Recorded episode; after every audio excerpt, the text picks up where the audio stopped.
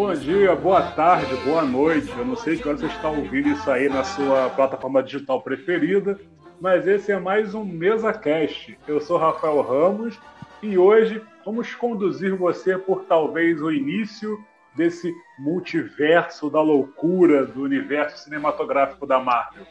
Estamos aí já há uma semana sem WandaVision, órfãos dessa série que abriu finalmente a fase 5. Juntarei com Kevin Feige, toda essa turma aí que a gente adora acompanhar. E hoje no MesaCast eu estou recebendo nosso parceiro de sempre, Efraim Fernandes, companheiro de luta. E vamos falar um pouquinho sobre o que vem aí, o que foi WandaVision, nossas impressões, o que achamos da série, Doutor Estranho, Homem-Aranha, Será que Loki vai estar conectado de alguma forma? Quem será o grande vilão de toda essa história? E Mephisto? Será que Mephisto vai realmente aparecer algum momento? Bom, eu sou Rafael Ramos e juntamente com o Efraim vamos começar agora essa viagem. Então, se você é ou não ser Nexus, é hora de partir juntos dessa loucura que tem sido descobrir o que é a fase 5 do universo cinematográfico da Marvel. Vem com a gente. Oi, Efraim. Fala aí, galera. Efraim falando aqui. WandaVision, cara, que série gostosa de se ver, por conta de várias referências que a gente pode vir a ter nessa série. Algumas das conjecturas que a galera faz na internet, ah, vai ter esse cara, vai ter aquele, nem todas se concretizaram. E, mas ainda assim é um, é um episódio, é uma série com vários episódios, o qual cada episódio consegue ser melhor que o anterior, na minha humilde opinião. E os episódios 8 e 9 conseguem terminar num tom alto. Então a gente vai aqui debater sobre alguns episódios, sobre algumas referências, sobre coisas que a gente esperava que não aconteceram, sobre coisas que a gente esperava e de fato aconteceram e para onde a Marvel pode estar tá caminhando agora depois desses eventos, se de fato essa série está ligada ou não com alguma outra coisa grande que a Marvel pode vir trazer. Bom, a gente já descobriu que foi a Agatha e mais ninguém. Mas fica a pergunta: será que realmente tem alguém por trás disso tudo? O que vocês acham? Mas, Efraim, vamos combinar que WandaVision começou não parecendo muito com a Marvel tradicional. Quem esperou que o primeiro episódio viria com muita pancadaria, muitos efeitos e muito CGI, acho que talvez ficou um pouco desapontado e talvez isso foi a grande reclamação de muita gente que falou: ah, isso não é Marvel, cadê? Não tô vendo. O que, que você achou do começo da série? Cara, eu achei ótimo pelo seguinte: a Marvel ela já tem uma fórmula que a gente já está acostumado a ver nos filmes. É, é, basicamente a fórmula de todos os filmes da Marvel, com exceção do, do Guerra Infinita e do Ultimato. Eu diria que até esse momento do Guerra Infinita e Ultimato, os filmes da Marvel eles têm uma certa fórmula a ser seguida. Ok, eles fazem isso muito bem. Mas eu acredito que já chegou o ponto em que a Marvel tem que começar a trazer coisas novas. Então, sim, por que, que eu gostei bastante de WandaVision? A gente vê os primeiros episódios, a gente tem uma pegada meio Jean é um gênio, e aquela coisa meio a feiticeira, e é, sitcoms da década de 50 e 60, que aliás, a cada episódio, né, a, o, a realidade vai se alterando para ser é, espelhada numa sitcom dessa determinada década. Então eu achei isso muito interessante porque a Marvel começa a trazer coisas interessantes e quem tá assistindo pensa: caramba, mas o que que isso? Isso te obriga, e por você querer saber o que está acontecendo, isso te obriga a continuar vendo a série. Até que as coisas começam a ser explicadas lá pelo quarto episódio, e aí as coisas vão se desenrolando. Eu gostei bastante é, do porquê da, da a Wanda ter criado aquela realidade, o porquê ser é, baseado em sitcoms, porque numa determinada, num determinado episódio, agora não me pergunte qual, é quando ela tá com a família dela e tá rolando a guerra em Sokovia, a guerra lá comendo lá fora, e aí o que, que acontece? Ela tá com a família dela, dentro do núcleo familiar dela, dentro daquela bolha, dentro daquela redoma, o qual ela tá vendo programas antigos que são Jean é um gênio, ou tá vendo é, Dick Van Dyke Show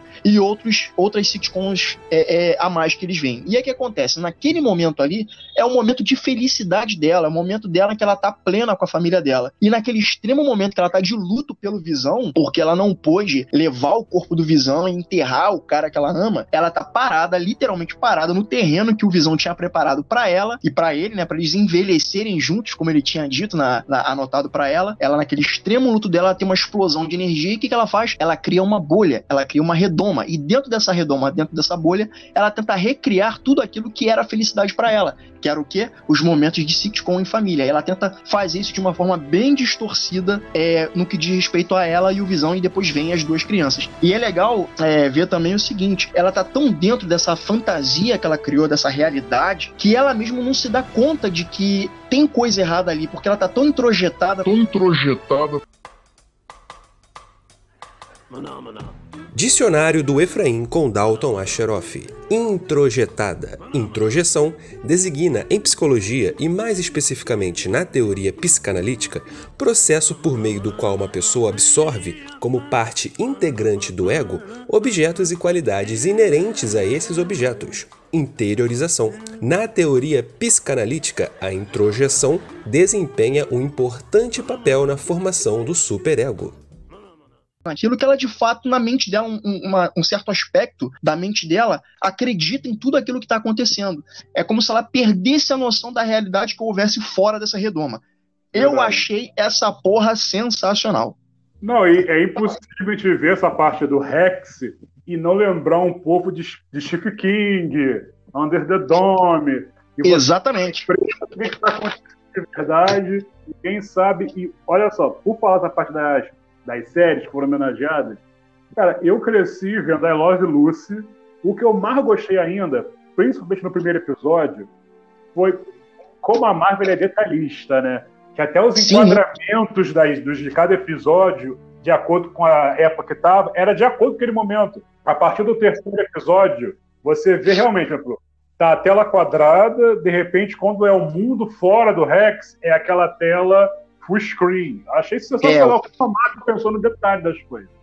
Exatamente. Aliás, um detalhe que eu não sei se as pessoas perceberam. Quando a Mônica Rambeau, ela entra, né, para tentar estabelecer aquele diálogo com a, com a Wanda, né, e a Wanda descobre que ela é um corpo estranho, digamos assim, ela expulsa, né, a Mônica. Só que aí tem um momento muito sutil em que quando o Visão retorna para falar com ela, porque o Visão nesse momento em que a Mônica e a e a Wanda estão conversando, o Visão tá do lado de fora. E aí, quando o Visão volta para casa, a Wanda ela tá olhando pro berço, vendo os bebês, e ela faz um movimento de mão muito sutil, quase hipnótico.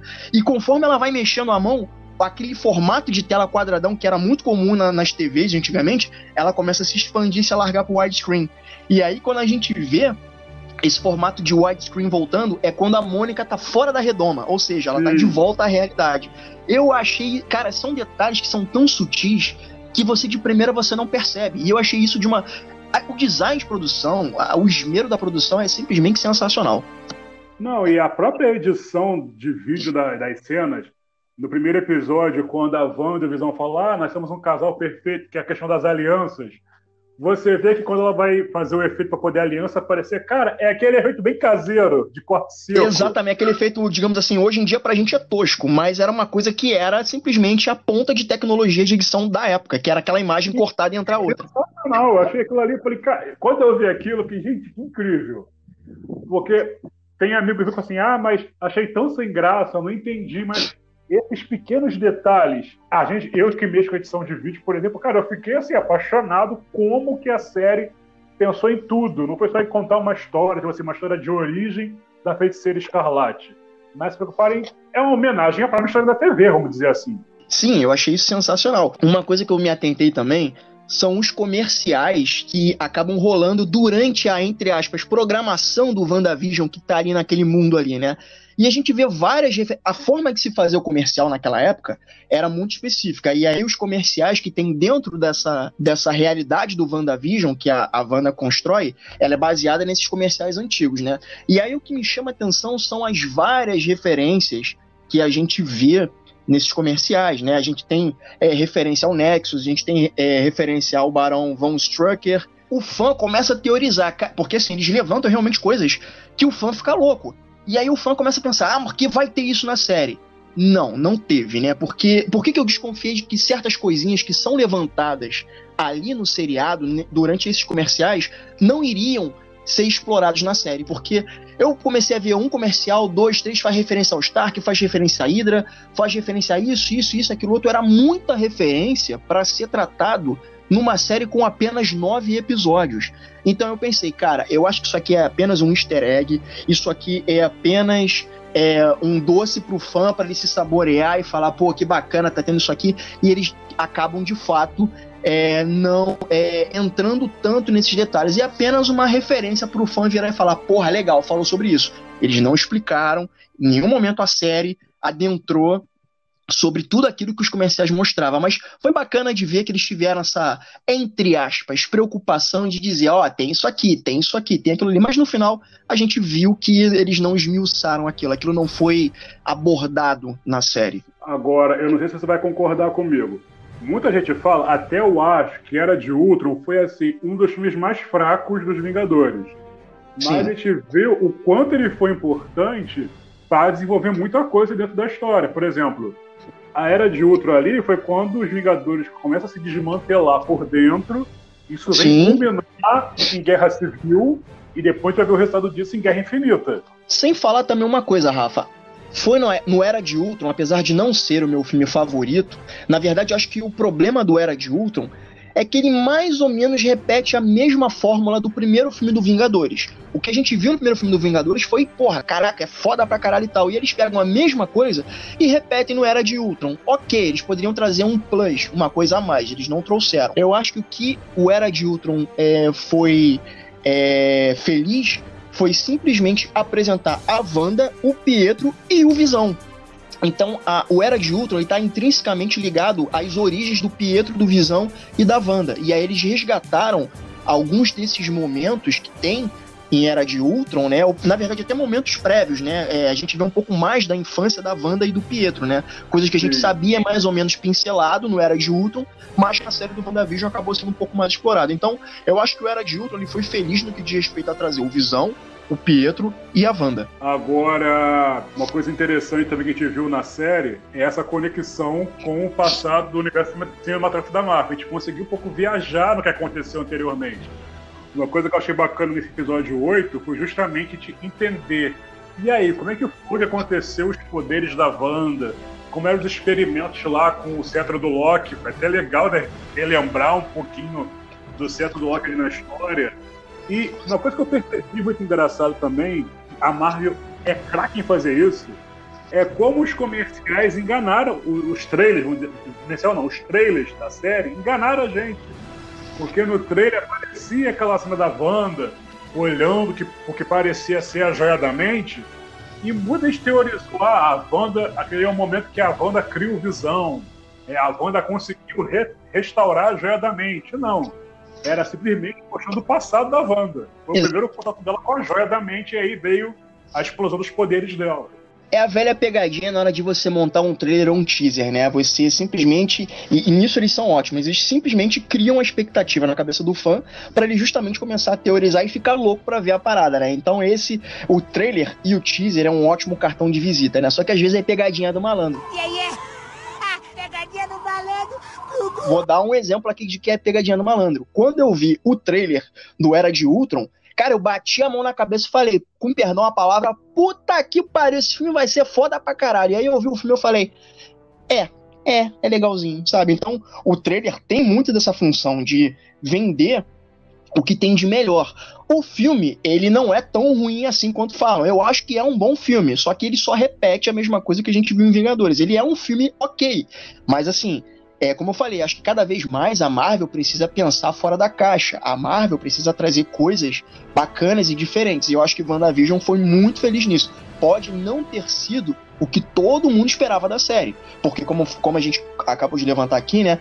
É, haviam várias teorias, né? Ah, o Pietro que aparece na franquia X-Men tá aqui, então vai ser o mesmo Pietro do X-Men, vai lidar com o multiverso. Ah, vai ser o Mephisto que vai ser o, o vilão. Ah, então eu acho que o Alpatino, que tava rolando esse papo, né? O Alpatino vai ser o Mephisto. E várias e várias e várias teorias, e acabou que pouquíssimas delas que foram levantadas na internet, pelo menos das que eu vi, de fato estavam na série.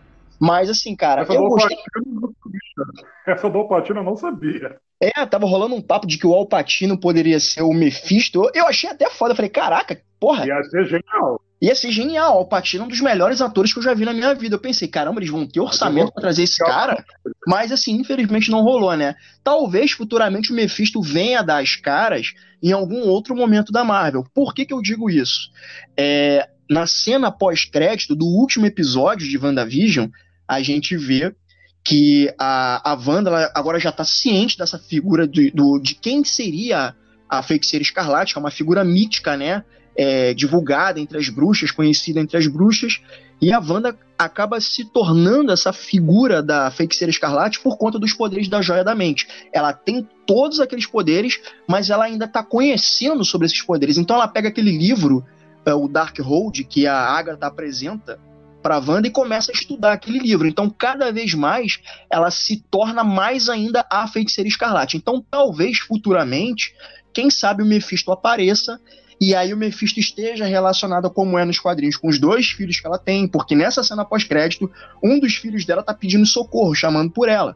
Então, quem sabe futuramente o Mephisto, sei lá, dê as caras de alguma forma e essa coisa da magia né, esse mundo da magia do sobrenatural acabe sendo mais presente. E como, vou falar na cena pós-crédito, como ver aquela cena da Wanda e não fazer o link com o Doutor Estranho viajando pelas mais de 14 milhões de possibilidades de realidades lá em Guerra Infinita.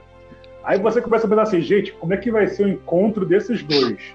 Porque, segundo Darkhold, a feiticeira escarlate ela é, consegue superar até o Mago Supremo. Exatamente, então, ela tem a magia do caos, ela cria do nada. Eu quero ver como vai ser isso. Se você falou das teorias, vamos então falar das teorias dos fãs? Cara, eu lembro que, gente, não me zoa, mas uma das séries que me fez gostar muito, fez discutir em fórum, uma das primeiras foi Revenge. Quando passava na Globo, eu tava lá em fórum de discussão, eu tava no Twitter, tava no Facebook falando. Depois disso, a série que me fez fazer isso de novo foi, foram duas, Dark e Game of Thrones. Depois disso, como os órfãos da série, aí WandaVision ressuscitou essa coisa do fórum de discussão. A gente tá todo dia falando. Eu acho que até por ser episódios semanais, acaba criando essa expectativa de o que, que vai ser, o que, que vem por aí. E aí?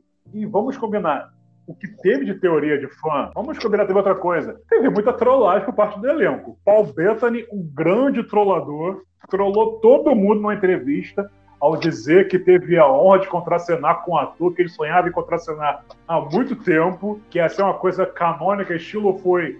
Atenção aos spoilers. Pra quem não viu The Mandalorian, tipo foi o Luke Skywalker no último episódio de The Mandalorian, e todo mundo criou teoria: quem é esse personagem? Quem é esse ator que está vindo aí? E acabou sendo uma grande piada, porque o, o grande ator era o próprio Paul Bettany, já que houve visão contra visão dos episódios da série. Cara, a Marvel, ela tá tão na cultura pop, ela tá tão no dia a dia, ainda que você. Ainda que as pessoas não necessariamente curtam cultura pop, a gente vê isso o tempo todo. Então, brincar com a expectativa é, do fã, já virou, já tá virando uma coisa normal entre os atores. Acho que um cara que faz muito bem isso, por exemplo, é o Ryan Reynolds. É um cara que é zoeiro ao extremo, ele brinca, ele joga para justamente fazer isso aqui que a gente tá fazendo, que o fã faz, que é conjecturar. Então eu acho que aos poucos isso vai ser um pouco mais comum, mais corriqueiro, né? É, atores que estão numa produção mega guardada, mega inspirada, ficar brincando com, com a expectativa do público, né? E assim, cara, é, o Visão, especificamente Visão, eu gosto bastante do Visão. Porque ele tem toda uma história, né? E, tipo, ele era. Originalmente ele era o Jarvis, né? E o, na verdade, o Jarvis ele era o mordomo do pai do, do, do pai do Tony. E aí foi feito a. a mas isso, isso para o universo cinematográfico que eu tô falando, tá, gente? E aí a gente tem essa inteligência artificial que é o Jarvis, e aí o Jarvis ele, ele evolui e acaba virando um Visão, né? Porque foi criado um corpo de Vibranium para receber essa inteligência artificial que deveria ser o Ultron, mas não foi, aí foi o Visão. E agora a, a Wanda traz ele de volta, e aí que vem o pulo do gato nessa série. É, a Wanda, ela não ressuscita o Visão através do corpo do Visão.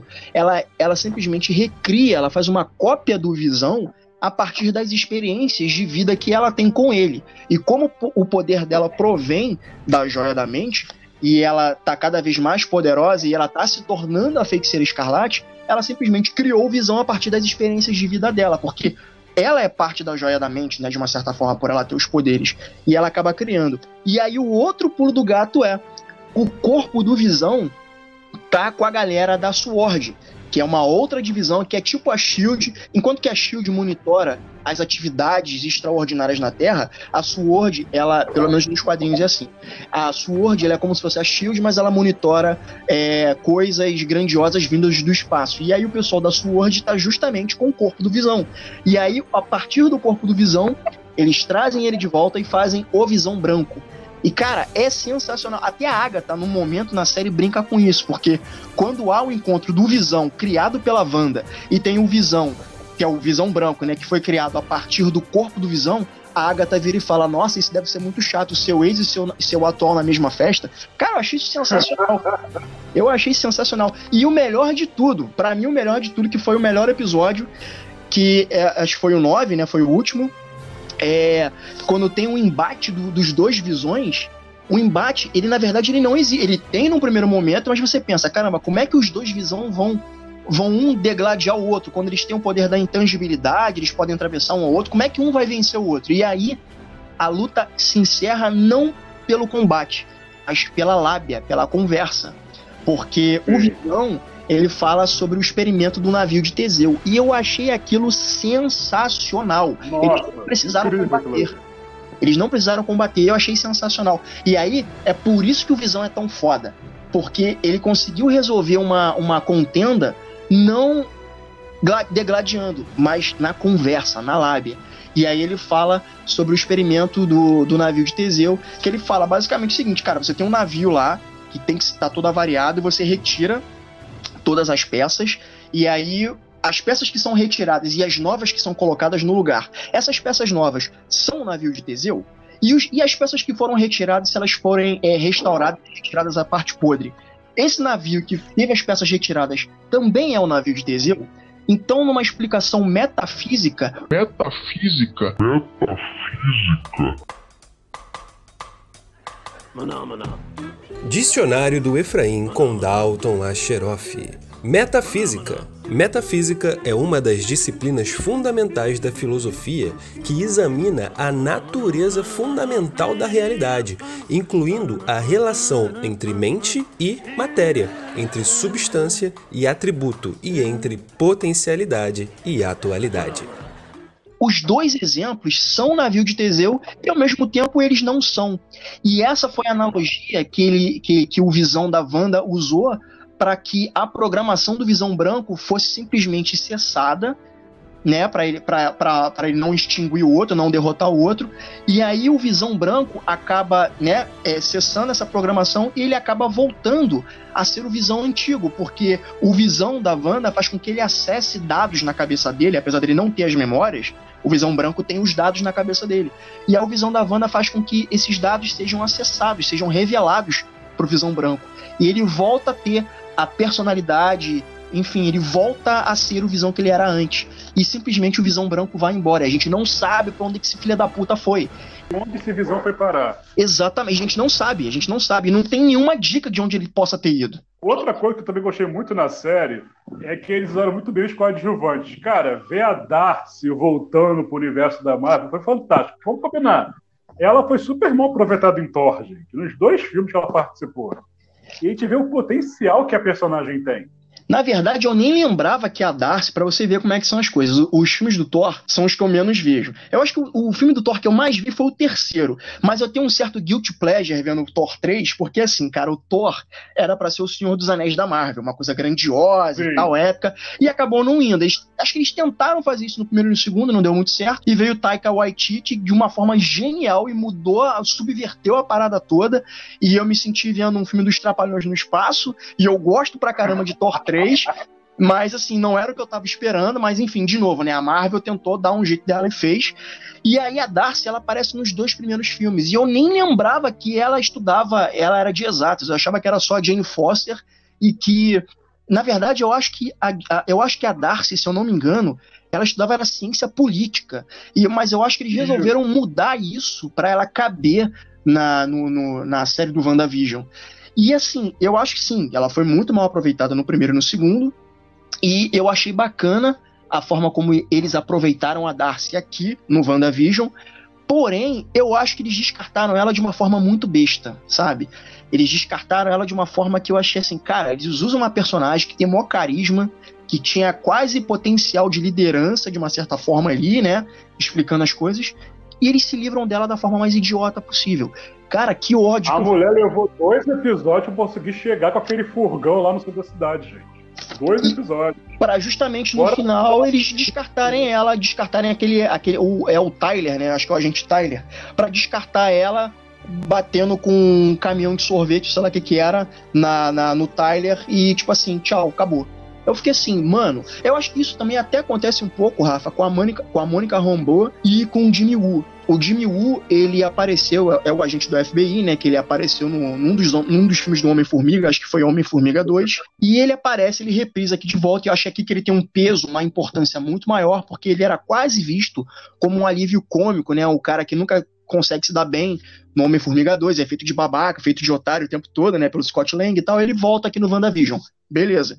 E aí ele tem uma importância muito maior, ele tem, digamos, até um certo protagonismo, não sei se é a palavra certa, um pouco uma, uma importância um pouco maior. E assim, eles dão, eles dão um fim pra ele, tipo, whatever, entendeu? Eu achei que ia ter uma coisa melhor pra ele. ele. Eu até soube que tava, ele tava puxando aí, né, meio que dando uma de, de João sem braço, dizendo, ah, pô, não seria legal se tivesse uma série do Jimmy Woo, estilo, é, é, estilo Arquivo X e tudo mais. Eu ouvi essa história também. Se bem que também tá vindo aí o Homem-Formiga 3, né? Vai que. Vai que ele ser, aparece tal. lá, né? A gente tem três, três possibilidades. Ou quatro. Ele voltando ao Homem-Formiga 3, que vamos ter, aí, pelo que parece, vai ter mais incursões do reino quântico. Talvez, ainda não foi confirmado, apareça em Thor, Amor e Trovão. E a Mônica Rambeau pode estar ligada em três próximas produções. Invasão Secreta, que aquela cena pós-crédito dela deu a entender que ela deu a entender isso. Tem a Capitã Marvel 2 e temos a série da Miss Marvel também. Sim, eu gostei bastante. Assim, eu gosto muito da. Eu gosto bastante da Mônica Rambeau, mas parece que teve uma hora que o roteiro não sabia, o roteiro da série não sabia mais ou menos o que fazer com ela. E meio que, de novo, é mais uma personagem que eu acho que em algum momento poderia ser aproveitada de forma mais efetiva. Mas tudo bem, de acordo com os acontecimentos, foi o que fizeram com a personagem. Deixaram ela de lado. Deixaram ela com o fake Pietro, né? O Fietro, como a Agatha Harkness, a Agatha Harkness fala. E assim, ela ficou meio que jogada de escanteio.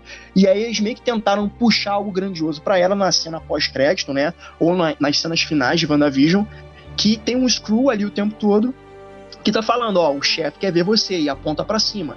Dando a entender que o Nick Fury quer falar com ela, e quem não lembra, né, o Nick Fury tá no espaço, né, como aparece no, na cena pós-crédito de Homem-Aranha Longe de Casa, ele tá lá no espaço, e aí nessa cena pós-crédito, ou cena final do WandaVision, né, a Screw, né, vira pra, pra Mônica e fala, ó, o chefe quer te ver aonde? Lá em cima, ou seja, tá dando a entender que ou ela pode vir numa aventura espacial, se encontrando com a Capitã Marvel, ou seja isso, como você falou, né, invasão secreta, ainda tá em aberto, a gente não sabe muito bem, o que a gente pode fazer é teorizar.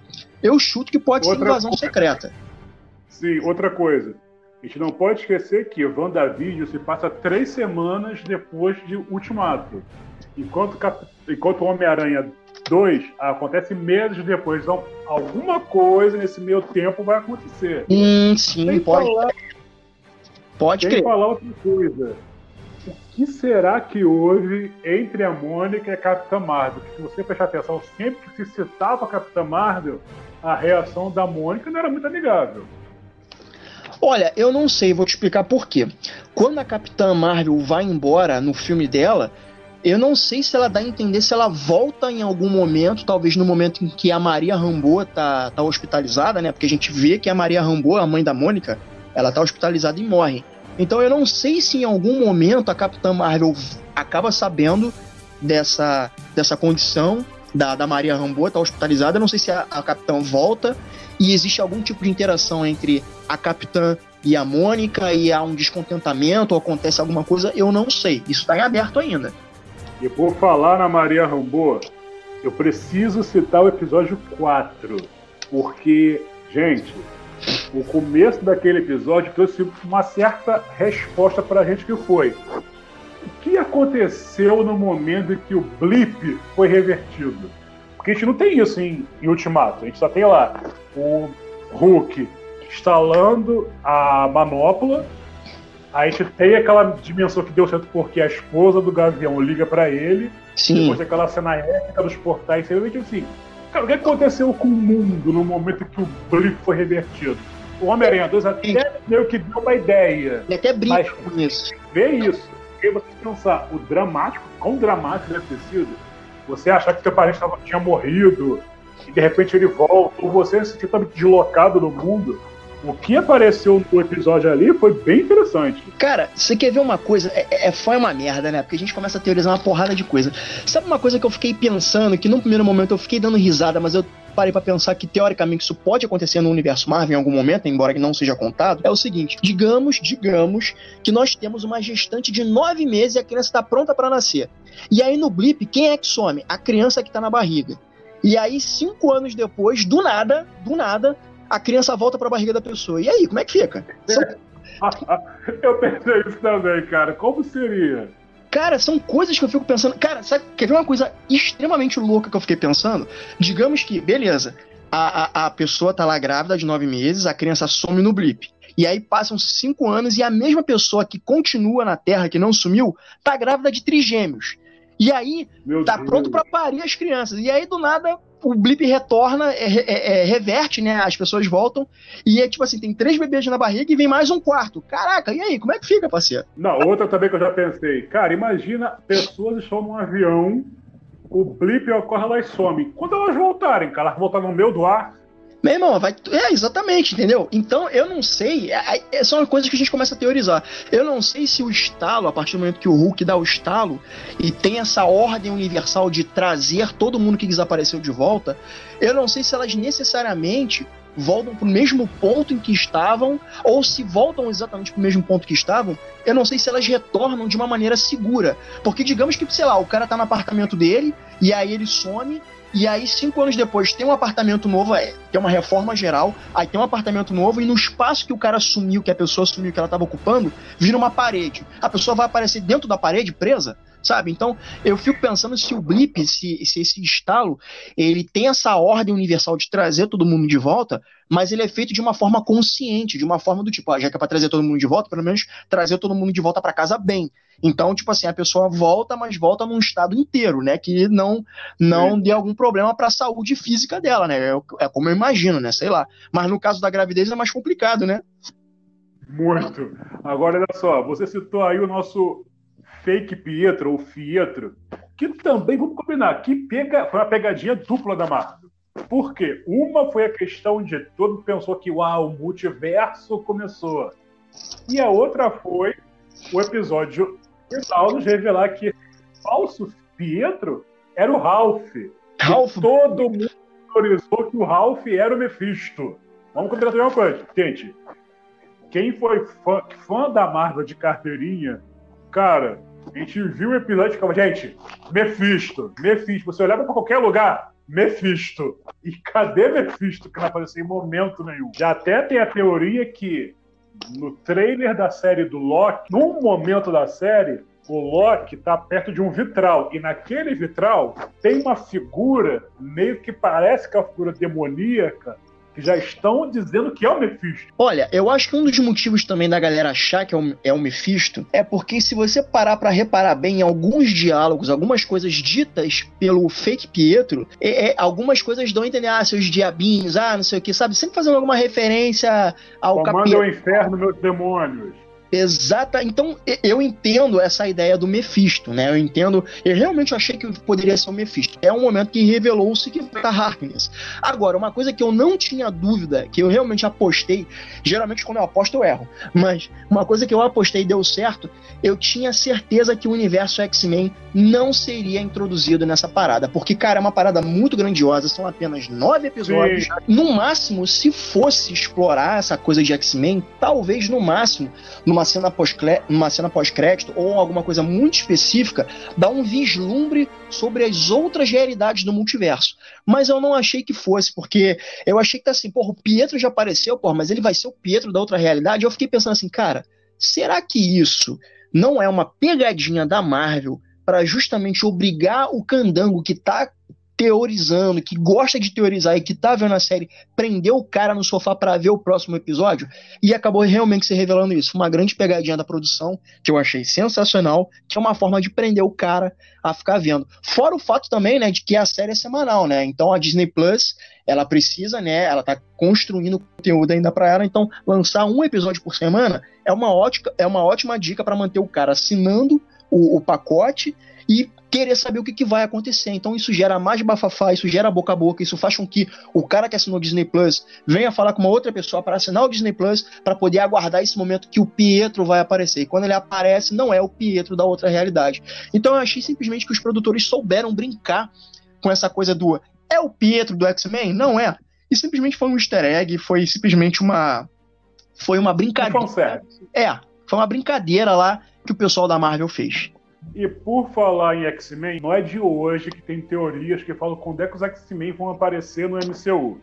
Eu lembro que na época de Ultimato rolou um boato que muitos tomaram como verdade que uma cena pós-crédito de Vingadores Ultimato ia aparecer um homem andando pela rua, esse homem ia ser assaltado, ia ser atacado, não lembro, e de repente esse homem ia revelar a garra de adamante e era Wolverine. Cara, eu, primeiro, eu não acho que a Marvel já é de cara trabalhar X-Men agora. Também nem, acho que nem tão cedo. Minha opinião é que talvez, talvez, no tão aguardado Os Eternos, eu tô ansioso por esse filme, a Marvel até agora não mostrou sequer uma cena, teaser, nada de Que Eternos. continue assim pra gerar expectativa. Sim, mas fala assim, por exemplo, é, Viúva Negra, que antes da pandemia iria sair em abril, teve trailer e os Eternos viriam em novembro. Até agora nada.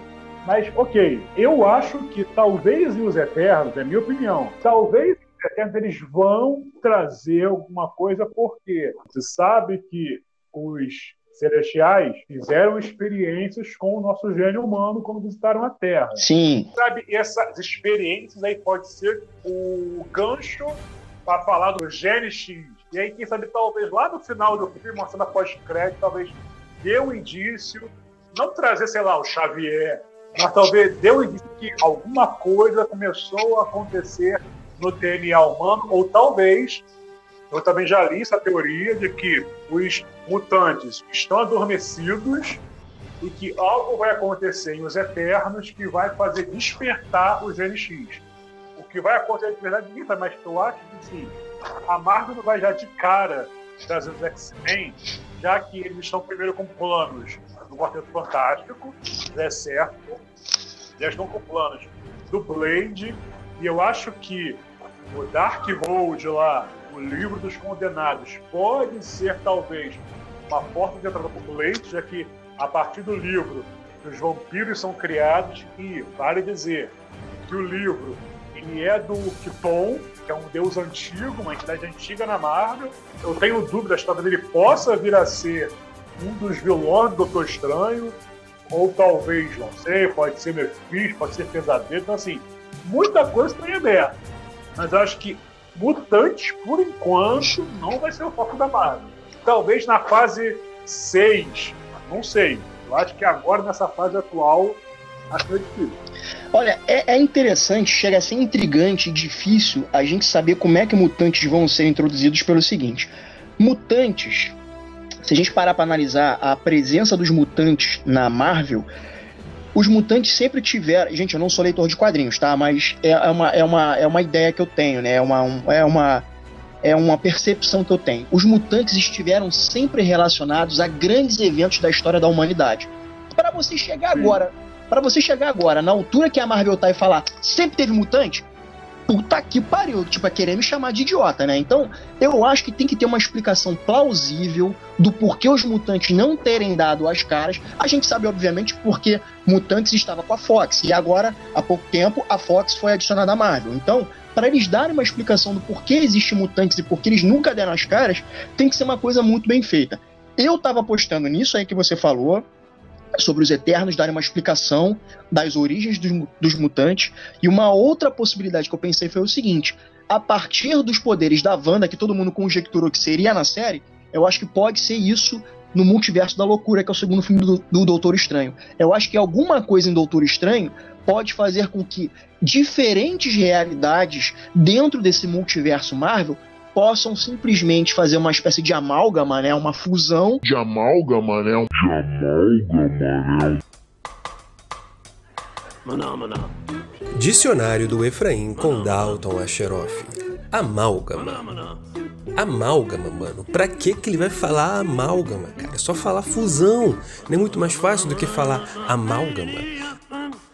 Amálgama é uma liga metálica formada pela reação do mercúrio com outro metal, ou seja, uma fusão, né? Praticamente todos os metais formam amálgamas com mercúrio, sendo exceções o ferro e a platina. Amálgamas de prata-mercúrio são importantes em odontologia, enquanto que a amálgama de ouro-mercúrio é empregado na mineração do ouro. Olha onde o cara vai, olha onde o cara vai para falar de fusão. Meu Deus do céu, eu, eu desisto, eu não vou, não vou mais intervir. E aí é, partir do princípio de que mutantes já existem sem ficar perdendo tempo explicando a origem do fulano, Beltrano, Ciclano, porque a gente tem um milhão de filmes dos X-Men. Então, de uma maneira geral, o público em geral já conhece, especificamente os fãs da Marvel. E eu li que teve uma declaração do Kevin Feige que falou o seguinte, cara, a partir de agora, quando a gente fazer séries, filmes da Marvel, a gente não vai perder tanto tempo explicando de onde é, como é que veio, porque já chegou num ponto que quem tá vendo essa porra é quem, é quem consome essa parada. Então eles não vão ficar é, explicando ah, o que, que é a joia da mente. Ah, o que, que é aquilo? Ah, o que, que é aquilo outro? Eles não vão mais ficar investindo tempo, porque quando você investe tempo nisso, para ficar explicando tintim por tintim, você literalmente perde tempo no roteiro para explicar aquilo.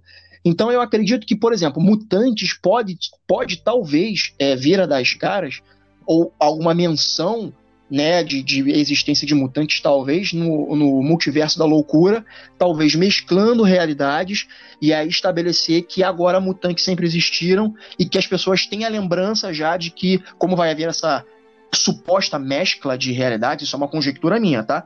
E as pessoas simplesmente já vão saber que existem mutantes. Eu, eu tô dando esse exemplo pelo seguinte: eu lembro que eu tava vendo Crise nas Infinitas Terras, né? Esse evento que teve na televisão, nas séries da CW, que eu tive que escrever um texto no mesapraquatro.com.br. Aliás, meus amigos, por favor, visitem mesapraquatro.com.br. E lá no texto, nesse texto, nessa evento no Crise nas Infinitas Terras, é, quem acompanha as séries da CW entende que o universo da Supergirl é um, o universo do Flash e do Arrow é o mesmo, e o universo de alguns outros heróis são diferentes, ou seja, nem todos se passam na mesma Terra. E com esse evento do Crise nas Infinitas Terras, o roteiro deu um jeitinho malandro de juntar tudo, fazendo com que tudo se passe no mesmo, na mesma Terra, na mesma realidade, no mesmo planeta.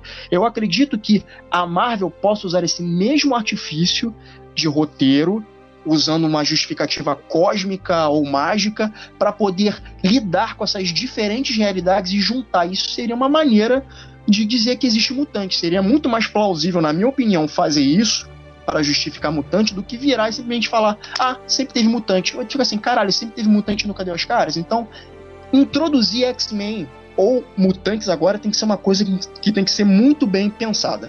Com certeza. E falando no multiverso da loucura, fica a dúvida: o que, que vai ser da Marvel agora? Que a gente já teve assim, a Marvel mais cósmica, a Marvel mais tecnológica, e agora vem uma Marvel mais mística. Eu fico me perguntando como vai ser esse embate e será que Agatha Harkness vai dar as caras novamente no MCU? Com certeza, até porque a relação da, da Feiticeira Escarlate com a Agatha é uma relação muito tóxica. Elas têm uma relação de codependência, ao mesmo tempo uma relação muito tóxica, né? Então, meio que uma faz a outra nos quadrinhos. Então, acredito que sim, cara, que ela venha voltar, sim. Eu achei ótimo a, a atuação da atriz. Eu sou péssimo para nomes de atores, de atores e atrizes, como todo mundo sabe, mas essa atriz eu achei ela muito boa. Ela tem, ela tem uma mistura de charme e ela tem um apelo, e ela tem um carisma, e ela é filha da puta ao mesmo tempo, então eu gosto bastante dela, então seria, seria muito desperdício não trazê-la de volta. E até porque já se dá a ideia de que ela vai precisar, de que a Marvel vai trazer ela de volta, porque num rápido diálogo, né, antes da Wanda se despedir, ela vira e fala assim. É, a, a Agatha vira e fala assim: Você vai precisar de mim, ou alguma coisa assim. E aí a Wanda vira e diz assim simplesmente: eu sei onde te encontrar. Você vai ficar aqui o tempo todo em Westview, então eu sei onde te encontrar. Então, sim, eu acho que ela vai dar as caras sim. Talvez até numa segunda temporada, quem sabe, se tiver uma segunda temporada de WandaVision, ou mesmo no filme do, do Multiverso da Loucura. Mas sim, eu acho que vai aparecer sim, até porque a Agatha ela é uma ponte para parte da magia na Marvel. Se você parar para reparar, sim. quando a Marvel começou a fazer tudo lá no, no, no filme do Hulk, do Edward Norton e no Homem de Ferro, a gente, primeiramente, a gente tinha um mundo tecnológico e militar. Aí depois veio o Hulk. Aí o Hulk trouxe uma pegada de outros mundos, outras. uma pegada cósmica e outros mundos com um pouco de magia.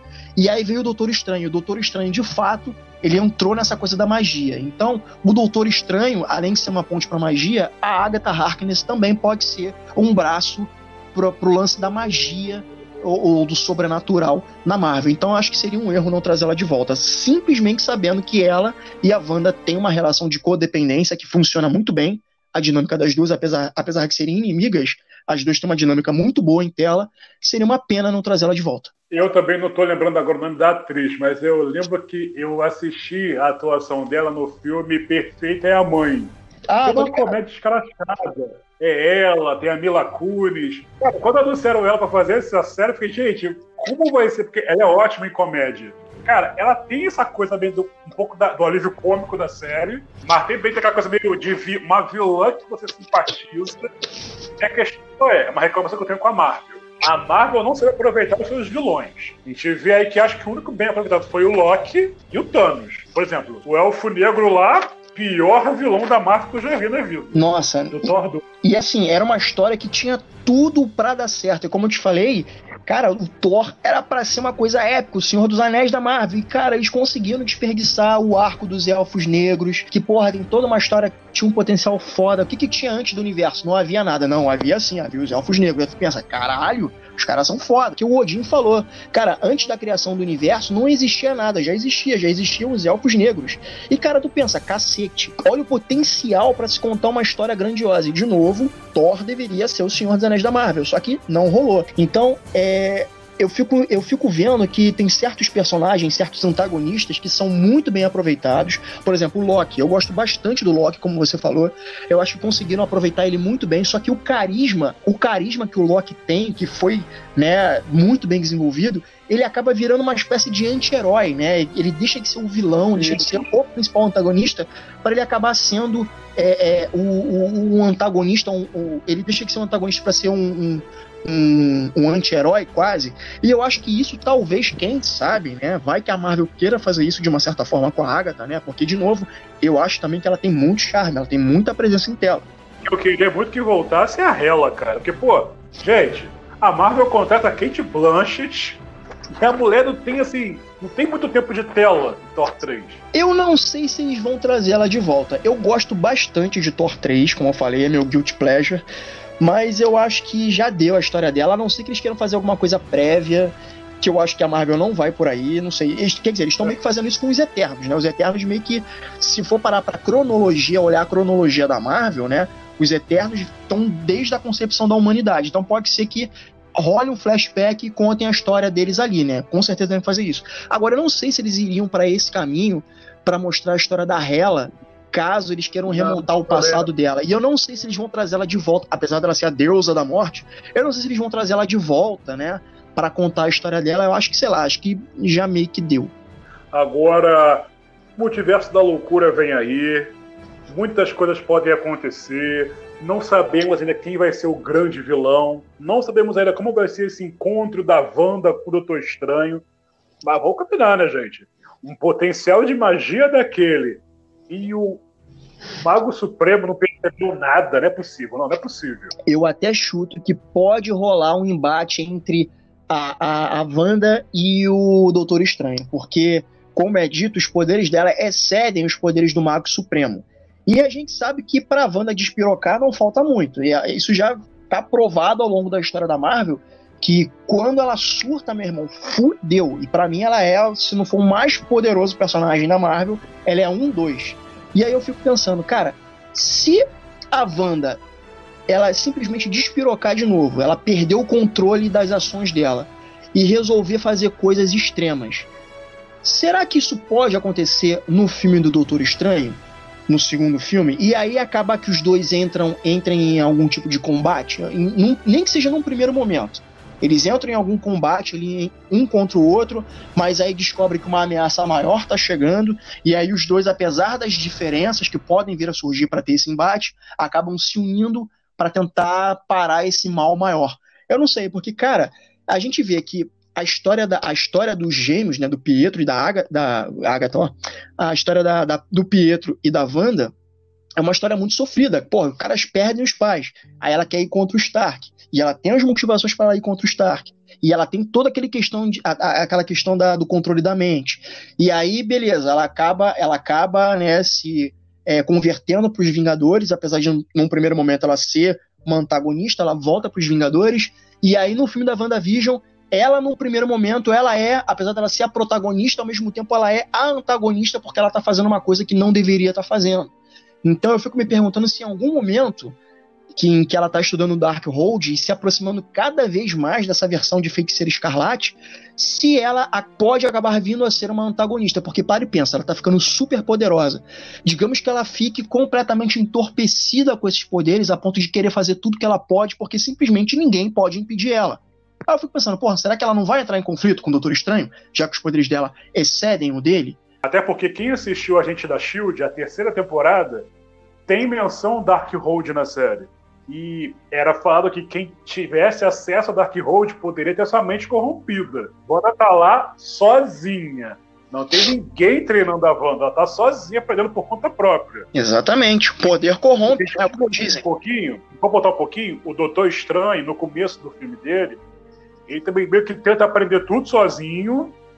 E até tem aquele momento lá que o pessoal fala que quando ele tenta manipular o tempo, que ele podia acabar ferrando tudo porque ele tava ali quebrando o tempo ali, não tava brincando só com o tempo, tava é, quebrando o tempo praticamente. Então, assim, essa coisa de querer aprender tudo sozinho pode dar uma coisa muito errada. E eu até imagino que pode ser que nessa Wanda querer aprender sozinha, ela pode desencadear um mal, ou pode ser que ela traga o Kutum, o Kiton para o nosso mundo, ou alguém da dimensão negra, não sei, ela possa libertar um grande vilão que vai ser aí a grande preocupação do multiverso da loucura. Agora, Efraim, pelo calendário de lançamentos, isso se ainda não foi atualizado, o filme do Homem-Aranha vem antes do Doutor Estranho. Aí eu pergunto, cara, já foi confirmado que o Doutor Estranho vai ser o mentor do Homem-Aranha no terceiro filme. Eu me pergunto, será que já vamos ter ali algum resquício do que pode vir a acontecer nesse multiverso da loucura? Será que realmente o Aranha Verso vai acontecer? Cara, são todas perguntas para pouco tempo, mas a gente não pode fechar sem falar do que pode vir a ser Homem-Aranha 3 e a sua ligação com também com o Multiverso da Loucura. Olha, eu acho bem plausível. A gente ainda não sabe qual é a sinopse do filme. Ele supostamente sai no final desse ano, o novo Homem-Aranha. A gente tem várias histórias relacionadas a esse novo Homem-Aranha, né? A gente tem essa questão do Peter Parker ter a sua, a, o Homem-Aranha, né, ter a sua identidade real revelada, que é o Peter Parker, e aí tem a teoria de que o Matt Murdock iria defender o Homem-Aranha. Isso faz muito sentido. Mas aí começaram a falar de multiverso, porque disseram que é, há negociações para outros atores da franquia do Homem-Aranha, de franquias passadas, darem as caras. O Jamie Foxx foi confirmado e aparentemente a gente vai ter, aparentemente, nada confirmado, teremos o Andrew Garfield, teremos o Tobey Maguire, a Kirsten Dunst. O Alfred Molina. O Alfred Molina foi confirmado, então dá a entender que esses outros personagens desses outros universos, né? Porque é, acho que agora tudo que a Marvel fez é canonizado e a justificativa para não estar tá no mesmo universo que Vingadores é porque são de outras realidades. Então faz sentido esse terceiro filme, né? Abordar essa questão de é, múltiplas realidades e talvez, quem sabe, a partir daí, isso, como o Doutor Estranho vai estar presente, vai ser o um mentor, isso acabe sendo um gancho em algum momento na história, quem sabe cena pós-crédito, porque a Marvel faz muito bem isso, uma cena pós-crédito ou algum momento no filme que faça ligação com o multiverso da loucura, lidando com o que pode vir a acontecer. Eu acho que o céu, parceiro, é o limite e as pessoas estão simplesmente pirando com esse filme porque ninguém tem informação concreta e o que a gente pode fazer é simplesmente especular, coisa que a internet vive fazendo. A gente tem mais notícias sobre rumores do que de fato fatos. Então, tudo que a gente pode fazer é conjecturar.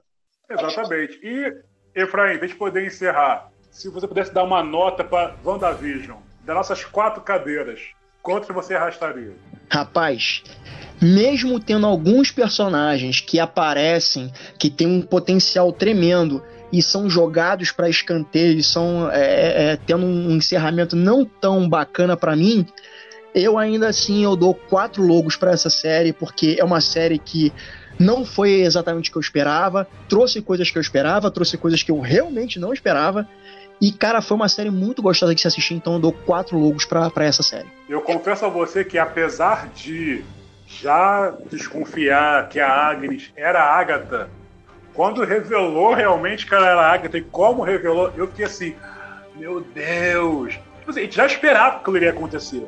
Mas a forma como foi, e foi até bem engraçado, né? A Agatha tá lá na cadeira de diretora, ver como ela manipulou tudo. Até, gente, aquela música.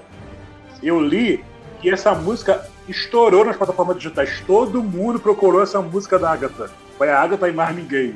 Acho que assim, de trilha sonora de filme de herói, acho que essa música é o grande hit. Cara, é uma série sensacional. Quem não viu, veja.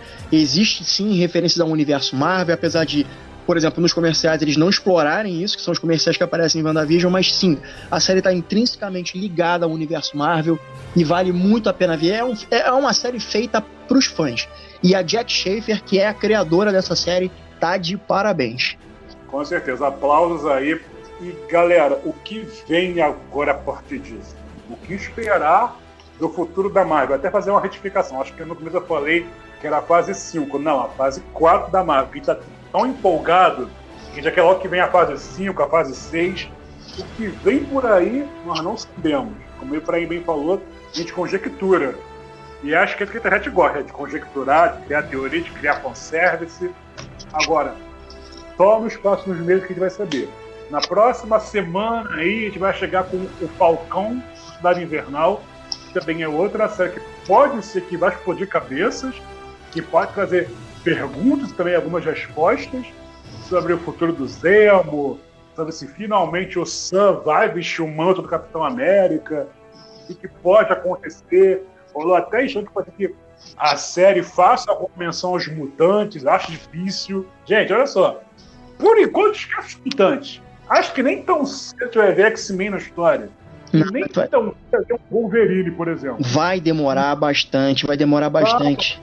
Mas assim, quem te espera é que muita coisa vai acontecer, muita loucura vai acontecer. A gente espera que realmente, diferente lá do que o Mistério fez Homem-Aranha 2, que realmente haja o multiverso, porque eu falo pra todo mundo que Homem-Aranha 2 foi minha decepção porque criou toda aquela hora de multiverso, que não sei o quê, e aquela forma super é, didática que o vilão explicou o plano, pra mim foi mó, tipo assim, água, banho de água fria no filme. Apesar de eu adorar o Jake Gyllenhaal, eu, eu amo esse ator desde Donnie Darko, eu gostava dos trabalhos dele, fiquei muito empolgado quando ele entrou pro filme. Cara, foi frustrante. Cara, talvez, quem sabe, quem sabe, o Jake Gyllenhaal é um dos meus atores favoritos, quem sabe ele retorne de uma maneira ou outra, né? Vamos lá, vamos ver. Ah, e que seja, que seja de fato o verdadeiro mistério de um outro universo que de fato use magia e não efeitos tecnológicos para fazer os truques dele, quem sabe? Quem sabe? Ah, então um parênteses rápido aqui. Se tiver planos para fazer um Deadpool 3, a gente já sabe que Deadpool tá dentro do, do, do, universo da Marvel, Deadpool tá ligado diretamente com mutantes. Então, talvez a gente não veja X-Men, mas a partir do Deadpool, que tá dentro do MCU, a gente tem algum vislumbre de algum mutante. Ainda que não explique como é que tem mutante, mas a gente veja algum vislumbre de algum mutante. Tem que esperar para ver também. Eu fico imaginando se a Fox tivesse sido comprada antes de Guerra Infinita e a gente vê lá o Deadpool encarando Thanos. Eu fico imaginando como é que seria essa cena. Que, aliás, para quem não sabe, galera, dá uma pesquisada aí a relação do Deadpool com o Thanos. É, porque os dois, né, amam a mesma mulher, que é a morte, a figura, a entidade morte. E aí rola uma, uma treta entre o Thanos e o Deadpool, e é sensacional ao mesmo tempo que é hilário, é sensacional. E é um arco que seria muito louco de se ver na televisão ou no cinema. Verdade. Então, pessoal, o Mesa Cash de hoje já ficando por aqui. Agradecemos a sua presença, você que nos acompanhou aqui nessa uma hora, um pouquinho mais de uma hora, mas muito obrigado. Você que assistiu o WandaVision, que curtiu, você pode também mandar mensagem para a gente no nosso site, no www.mesapa4.com.br, deixar o seu comentário na postagem referente ao nosso MesaCast. Você pode, por favor, compartilhar com seus amigos à vontade, falar com a gente no nosso Instagram oficial, que é o arroba mesa para quatro, quatro algarismo, no nosso Twitter, que é twitter.com/barra underline mesa para também algarismo, nosso canal no YouTube, também nossa página no Facebook. E vamos ver aqui na expectativa o que será dessa próxima fase da Marvel. Uma fase mais mágica, mais sobrenatural, mais fantasiosa. A gente vai ver aí ao Deus antigo ganhando vida e sendo o grande problema dos nossos heróis, porque Thanos foi uma grande ameaça. O que virá depois de Thanos? O que pode aguardar dos planos de Kevin Feige? Nós não sabemos. Quem sabe? Se você souber, conta pra gente. Já ficando por aqui, um forte abraço. E, e como diz o Efraim, bons filmes, boas séries, boa diversão para você. Valeu, galera. Um forte abraço. Obrigado por ficarem até aqui. A gente faz porque a gente gosta disso aqui e porque vocês também gostam. E assim que nem vocês, a gente é fã e a gente gosta de sentar e simplesmente falar e conjecturar e se divertir no processo. Galera, muito obrigado. E é isso, cara. Um forte abraço para todo mundo. Bons filmes, boas séries, bons games, boas leituras. Aproveitem a cultura pop que a gente está vivendo o melhor momento para se consumir cultura pop. Abraço. Valeu, pessoal. Rafa se despedindo e até a próxima. Valeu!